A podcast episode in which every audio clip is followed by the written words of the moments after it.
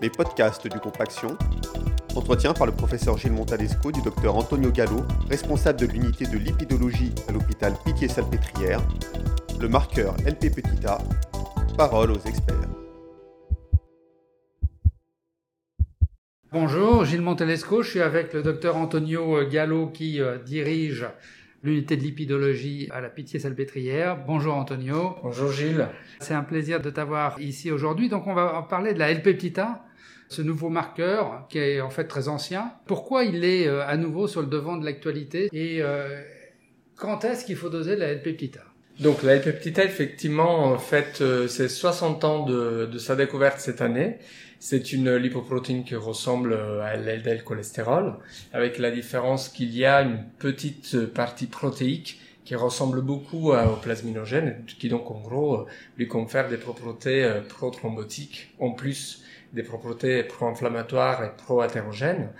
Et euh, c'est une lipoprotéine que les études ont toujours montré, ont eu un petit peu de mal initialement à montrer comme associée un surrisque de maladie cardiovasculaire, mais que finalement les dernières études sur des très grosses cohortes, notamment au Danemark, ont montré être un facteur indépendant de risque cardiovasculaire, que ce soit chez les sujets en prévention primaire ou en prévention euh, secondaire.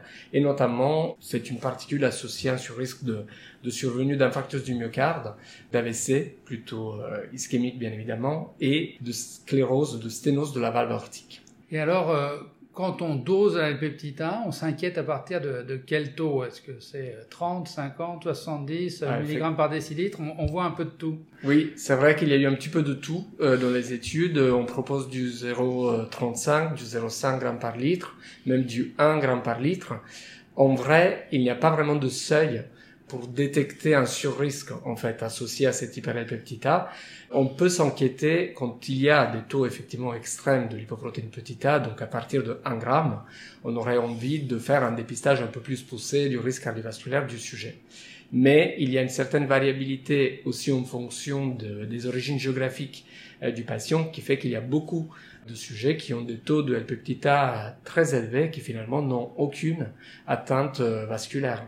Ah ça c'est intéressant. Et alors ils viennent d'où ces gens-là Ah c'est surtout des sujets euh, originaires du continent africain, hyper tendus, chez qui on retrouve effectivement des taux très élevés de L-peptida en absence de plaques des coronaires. Alors les cardiologues savent, parce que les recommandations européennes leur ont dit qu'il fallait doser au moins une fois euh, la L-peptida dans la vie d'un patient coronarien. Alors une fois qu'on a dit ça, un, c'est pas remboursé en ville, donc euh, j'imagine que la plupart du temps, euh, ces patients euh, viennent à l'hôpital. Et si on a un taux élevé, qu'est-ce qu'on fait? Alors effectivement, les indications pour l'instant pour le dosage de la lipoprotéine petit a sont de les faire effectivement une fois dans la vie parce que c'est des taux qui sont génétiquement déterminés, donc ils ne vont pas bouger avec l'alimentation ou avec d'autres modifications. Et il n'y a d'ailleurs pour l'instant pas de traitement en fait qui joue sur cette L-peptida. Les statines stabilisent voire font un petit peu augmenter les taux de L-peptida. Les inhibiteurs de PCSK9 semblent faire diminuer de 20 à 30% euh, les taux de lipoprotéine petit a, mais il n'y a pas de cadre de remboursement en fait pour leur prescription dans cette indication. Et donc effectivement, c'est un marqueur intéressant, disons, de risque résiduel chez un sujet euh, coronarien.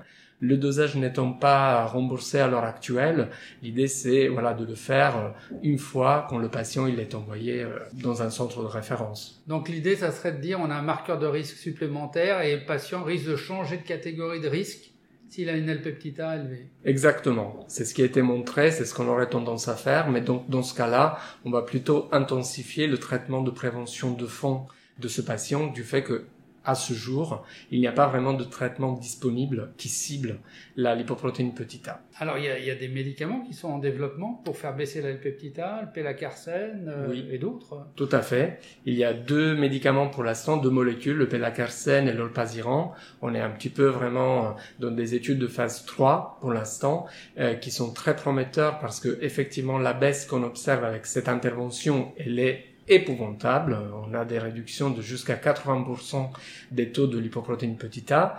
Ce qu'il nous reste à voir, c'est euh, les effets sur le bénéfice cardiovasculaire. Ouais, bon, bah écoute, on attendra les résultats de phase 3. Merci beaucoup, Antonio. Merci à toi.